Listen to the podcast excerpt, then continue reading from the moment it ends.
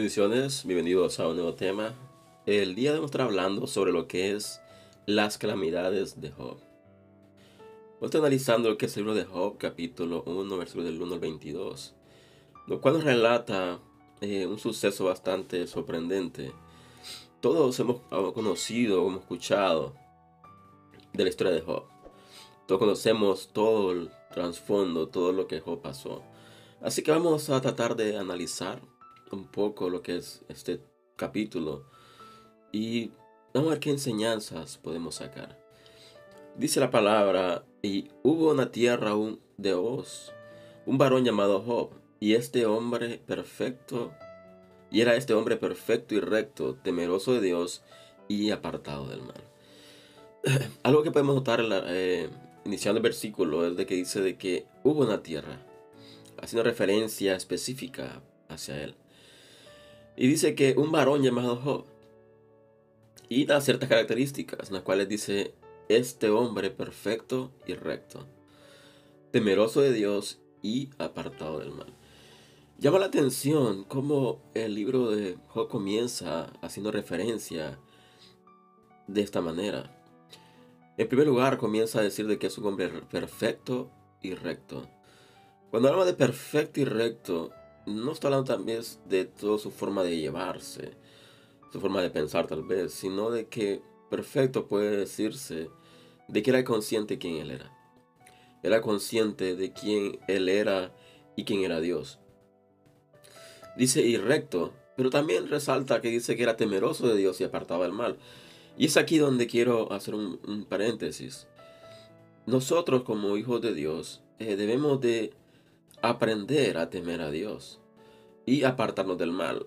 Algo de que pasa muy frecuentemente en este tiempo es de que hay personas que no han entendido todavía o no han comprendido el significado de lo que es temer a Dios. Muchos lo catalogan como miedo a Dios. No es miedo, sino es un temor de perder lo que es la comunión con Dios. Un temor de lo que es perder el favor de Dios. Y también resalta lo que dice apartado del mal. Debemos de apartarnos del mal. ¿Qué significa eso? De no caer en cosas que no son correctas. Y la pregunta es esta, ¿cómo podemos evitar no caer en cosas de que no son correctas? Sencillo, escudriñando la palabra, teniendo una relación con Dios, teniendo comunión con el Espíritu Santo. El Espíritu Santo es que nos va a guiar a toda verdad. El Espíritu Santo es el que nos va a capacitar para entender cuál es el bien y qué es el mal para poder apartarnos de él. Seguidamente dice, y le nacieron siete hijos y tres hijas. Dice, su hacienda era, era siete mil ovejas, tres mil camellos, quinientas yuntas de bueyes, quinientas asnas y muchísimos criados. Y era aquel varón más grande que todos los orientales. Aquí hace referencia al sitio donde estaba Job. Pero lo que llama la atención es de que dice que tenía siete hijos y tres hijas. Pero también resalta y da números detallados de la cantidad de ovejas, de camellos, de yuntas, asnas. Pero lo que no detalla específicamente es la cantidad de criados. Es más que todo quería resaltar esto. Pero dice que era el más grande de todos los orientales. Cuando habla de grandeza en este lugar, está hablando aquí de estatus. Un estatus que era definido en base a la riqueza, en base a pertenencias, en base a lo que era lo económico. Pero más adelante dice la palabra, dice, e iban sus hijos y hacían banquetes en sus casas, cada uno en su día, y enviaban a llamar a sus tres hermanas para que comiesen y bebiesen con ellos. Algo que resalta el versículo 4 es la palabra de que ellos hacían banquetes. Hacían banquetes cada quien en sus casas. Recordemos que eran siete hermanos, tres hermanas. Y dice que hacían banquetes en sus casas, cada uno en su día. Y resalta la atención, porque dice para que eran siete. Pero también recordemos de que la semana tiene siete días. Entonces, ¿qué tiene que ver siete hijos con siete días? de que literalmente tenían un banquete diario y eran casas diferentes.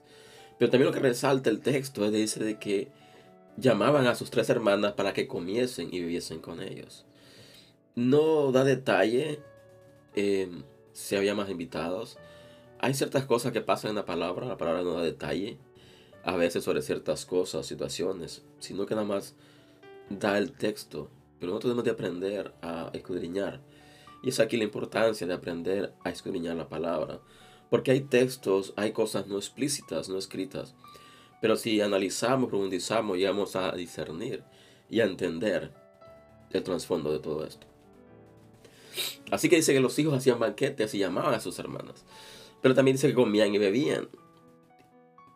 Y podemos ver de que cuando hay un banquete, no vas a atender nada más ciertas cosas, pequeña cantidad de cosas, cosas en abundancia. Así que podría ser, nada más indagando aquí, profundizando en esto, podría ser de que sus hijos tal vez no tenían el temor como tenía su padre. Tal vez no temían a Dios de la manera que temían sus padres. No sabemos qué cosas se practicaban en las casas de los hijos de Job. No sabemos qué pasaba cuando todos ellos llegaban al punto de embriagarse, de emborracharse. ¿Qué pasaba? No lo sabemos. Pero algo que sí sabemos es lo que, lo que dice la palabra más adelante. Dice el siguiente versículo. Y acontecía que habiendo pasado el turno los días del convite, Job enviaba y los santificaba y se levantaba de mañana y ofrecía holocaustos conforme al número de todos ellos. Porque decía Job, quizá habrán pecado mis hijos y habrán blasfemado contra Dios en sus corazones. De esta manera hacía todos los días. Así que vemos de que Job levanta un sacrificio, levanta holocaustos a Dios por sus hijos. Y esto llama la atención, ¿por qué? Porque recordemos que ellos hacían banquetes, ellos se reunían, ellos comían y bebían. Entonces no sabemos qué pasaba en esas fiestas. Pero Job, de ser una persona temerosa de Dios, era consciente de que tenía que de una u otra manera purificar, de una otra manera evitar de que sus hijos llegaran al punto de blasfemar contra Dios. Y eso resalta el siguiente versículo 5, de que dice de que Job enviaba y lo santificaba. Y no solo eso, dice que ofrecía holocausto conforme al número de todos ellos, porque decía Job, ¿y qué lo que Job decía? Quizá habrán pecado mis hijos. Él no tenía una seguridad que así era, pero dijo, quizás habrán pecado. Y habrán blasfemado contra Dios en sus corazones. Y es aquí donde eh, llama la atención esto, porque muchas veces nosotros como seres humanos, como cristianos, no blasfemamos contra Dios con nuestras palabras, pero muchas veces blasfemamos contra Dios con nuestros, en nuestros corazones. ¿Cómo así? Hay veces que blasfemamos contra Dios, muchas veces siendo, no teniendo lo que es ese temor en nuestro corazón hacia Dios. No teniendo la revelación de que Dios es santo, de que Dios nos ama, pero hay cosas de que a Dios no le agradan. Cuando comenzamos a dudar, a tener dudas, cuando nuestra fe comienza a desvanecerse, y un momento donde comenzamos en nuestro corazón a blasfemar contra Dios. Oh, Dios no lo puede hacer, esto no es para Dios, Dios es injusto con lo que está haciendo. Tal vez no lo decimos de palabras, pero si lo pensamos y eso está en nuestro corazón.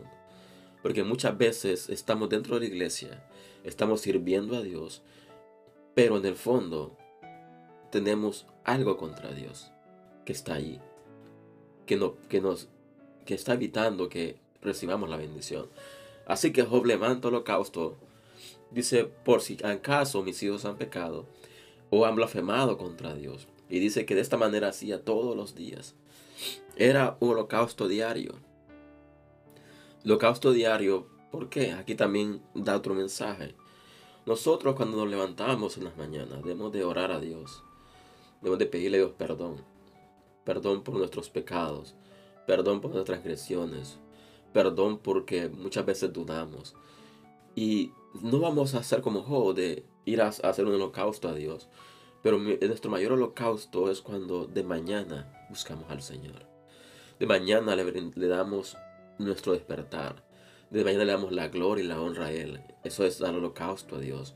Eso es dar ofrenda a Dios. Nos levantamos y agradecemos a Él por su misericordia.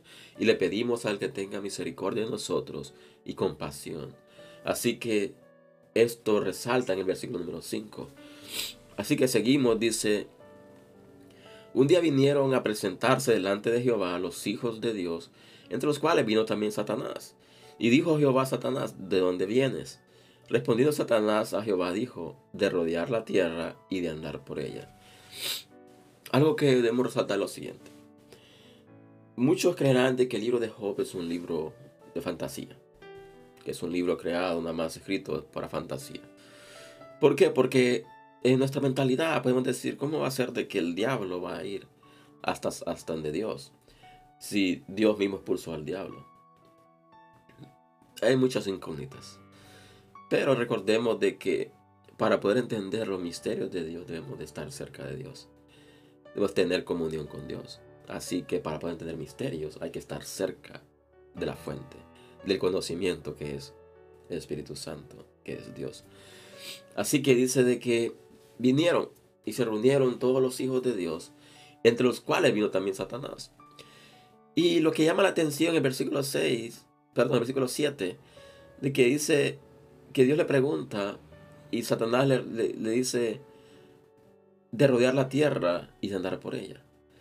Hay dos cosas que resalta. Dice rodear la tierra y andar por ella. Son dos cosas diferentes. Porque tú rodeas algo, vas alrededor de algo. Pero cuando andas por un lugar es cuando tú estás pisando ese lugar. Entonces, Dios le dice a Satanás, ¿no has considerado a mi siervo Job, que no hay otro como él en la tierra? Varón perfecto y recto, temeroso de Dios y apartado del mal. Algo de que... Y llama la atención esto. ¿Por qué? Porque Primero Dios le pregunta, dice, ¿dónde, ¿de dónde vienes? Recordemos que Dios está en todo lugar. Para Dios no hay nada oculto, Dios conoce todo. Entonces podemos decir de que Dios sabía perfectamente de qué Satanás hacía. Porque le dice de dónde vienes. También Dios ya sabía de dónde él venía. Pero lo que también llama la atención es de que dice, no has considerado a mi siervo Job y da detalles, comienza a resaltar sus cualidades. Dice que no hay otro como él en la tierra, varón perfecto y recto, temeroso y apartado del mal. Haciendo la pregunta a Satanás, diciéndole, ¿has visto a mi siervo Job? ¿Lo has visto? A lo cual, dice el versículo siguiente, respondiendo Satanás a Jehová, dijo, ¿acaso teme Job a Dios de balde? Hay un diálogo entre Dios y el diablo. Satanás, mejor dicho. Y muchos dirán, pero ¿en qué cabeza cabe de que Dios va a tener un diálogo con Satanás? Pero la Biblia lo especifica. Y recordemos lo siguiente, el enemigo no puede levantarse contra nosotros si Dios no lo permite. Nosotros somos los que muchas veces abrimos puertas al enemigo. Pero el, enemigo no puede tocarnos si Dios no se lo permite. Así que hay un diálogo entre Dios y Satanás y le dice, ¿has considerado a mi siervo Job? A lo cual el Satanás le dice, ¿acaso es de balde que Job te teme? Y dice lo siguiente, ¿no le has cerrado alrededor a él, a su casa y todo lo que tiene? Al trabajo de sus manos has dado bendición, por tanto sus bienes han aumentado sobre la tierra.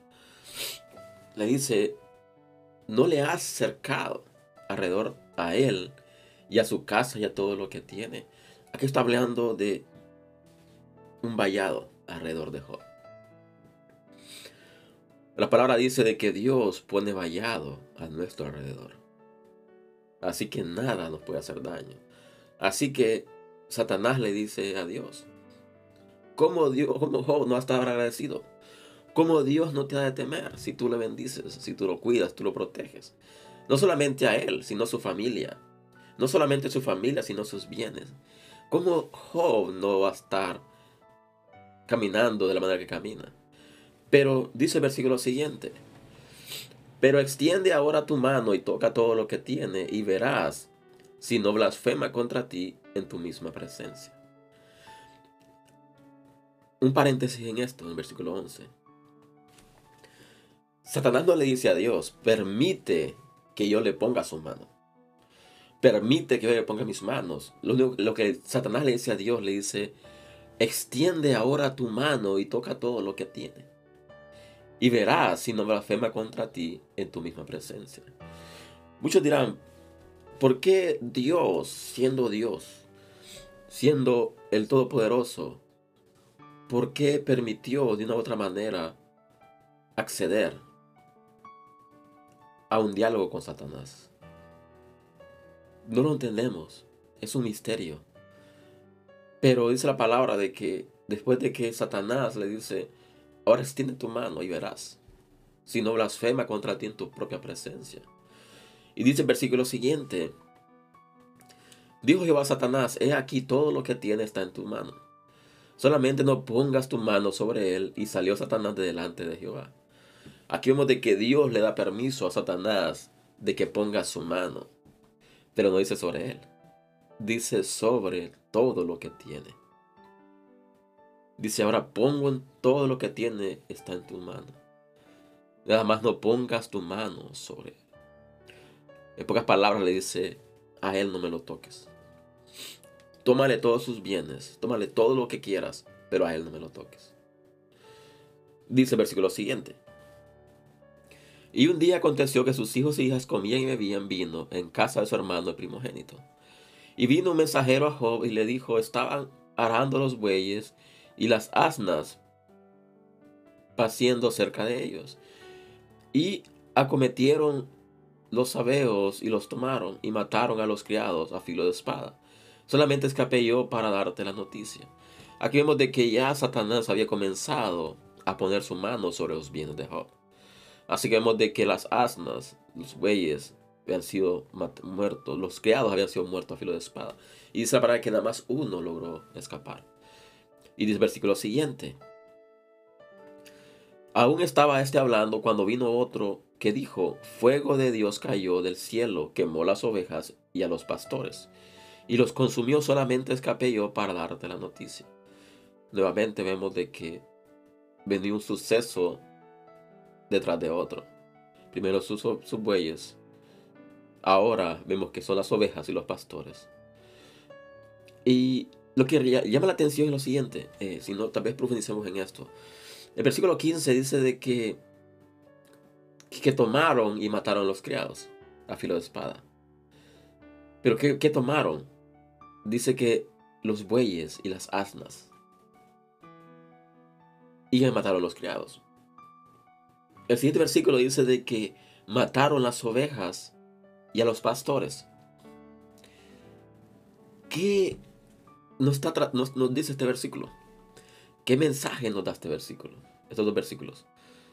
En primer lugar, vemos de que el enemigo levanta la mano contra los criados, contra los que sirven, contra los servidores. Y luego levanta la mano contra los pastores. Porque sabe que primero tiene que lograr debilitar a los que sirven para poder después poner su mano contra los pastores. Tal vez no hemos notado esto, pero de que Satanás levanta su mano primero contra los criados, contra los servidores, después se va a los pastores. Y luego pasa lo siguiente, Dice, todavía estaba este hablando y vino otro que dijo, los caldeos hicieron tres escuadrones y arremetieron contra los camellos y se los llevaron y tomaron a los criados a filo de espada. Solamente escapé yo para darte la noticia. Entre tanto que éste hablaba, vino otro que dijo, tus hijos y tus hijas estaban comiendo y bebiendo. Vino en casa de su hermano, el primogénito. Resalta el texto que dice en casa del primogénito, en casa del primero. Y dice, Y, a un gran, y en un gran viento vino del lado del desierto y azotó las cuatro esquinas de la casa, las cuales cayó sobre los jóvenes y murieron. Y solamente escapé yo para darte la noticia. Aquí vemos, notamos lo que decía el versículo anterior, de que ellos hacían banquetes. Pero imagino que habían más gente, no solo estaban ellos y sus hermanas. Claro, aquí podemos notar estaban los criados, habían personas, tal vez personas invitadas también, no lo sabemos. Pero dice de que nada más capelló parte de la noticia. Y dijo, desnudo salí, perdón, dice el 20. Entonces Job se levantó y rasgó su manto y rasuró su cabeza y se postró en tierra y adoró. Y dijo, desnudo salí del vientre de mi madre y desnudo volveré. Allá, Jehová dio y Jehová quitó, sea el nombre de Jehová bendito. ¿Qué fue lo que Satanás le dijo a, Dios? Le dijo, pon su mano sobre sus bienes y vas a ver de que Él va a blasfemar en tu presencia. ¿Qué pasó? Satanás puso su mano sobre los bienes, sobre sus hijos, sobre la propiedad, sobre todo lo que obtenía. ¿Y qué pasó? Dice la palabra de que Job se postró en tierra y adoró. A pesar de las circunstancias, a pesar de haberlo perdido todo, Job no se levantó contra Dios, sino que se postró y adoró. Y es una gran enseñanza que nos deja a nosotros, de que aunque hayamos perdido todo, aunque no nos quede nada, no perdamos lo que es la adoración a Dios. Porque si no, porque si perdemos lo que es la adoración a Dios, lo perdemos todo. Y dice la palabra que Job declara lo siguiente, dice, desnudo salí del vientre de mi madre y desnudo volveré allá. Sea Dios Jehová Dios, Jehová quitó, sea el nombre de Jehová bendito. Job no blasfemó, sino que glorificó el nombre de Dios. Porque dijo, desnudo salí del vientre de mi madre y desnudo volveré. Y dice el último versículo, el 22, dice, en todo esto no pecó ni atribuyó a Dios despropósito alguno. ¿Quién fue que levantó su mano contra Job? Fue Satanás. Pero quien permitió que esto sucediese fue Dios. Para probar a Satanás de que Job era íntegro. Para probar a Satanás de que está equivocado en lo que él decía. No lo sabemos podemos tomar diferentes pensamientos, podemos tomar diferentes posturas, pero no sabemos el sí del por qué Dios permitió esto. Pero sí entendemos lo siguiente, de que no importa que tan fuerte sea el proceso, no importa que tan fuerte sea la tempestad, no importa que hayamos perdido todo, debemos siempre ser obedientes a Dios. Y debemos ser de lo siguiente, cuando tú estás pasando un proceso, no siempre es porque tú estés en pecado. Porque eso es lo que pasa muchas veces. La gente comienza a juzgarte de que estás en pecado solo porque has comenzado un proceso. Y estamos tan engañados como cristianos, como discípulos de Cristo, que creemos de que todo castigo, que todo proceso, que toda tempestad es producto de desobediencia. Y no es así. Dios nos capacita de diferentes maneras. Y quedémonos con esto. El diablo nunca nos va a poder tocar si Dios no se lo permite. ¿Por qué? Porque somos hijos de Dios. Somos las niñas de los ojos de Dios. Por consiguiente, Dios tiene cuidado de nosotros. Pero aprendamos a depender de Dios en totalidad y no pongamos nuestra mirada en los bienes ni en las bendiciones, sino en Dios. Así que este mensaje el día de hoy, espero que el Señor que ha sido bendición para ti, compartir este material si así lo ha sido y a suscribirte a este canal si no lo has hecho aún y les espero el próximo fin de semana con un nuevo video y hasta la próxima. Dios le bendiga.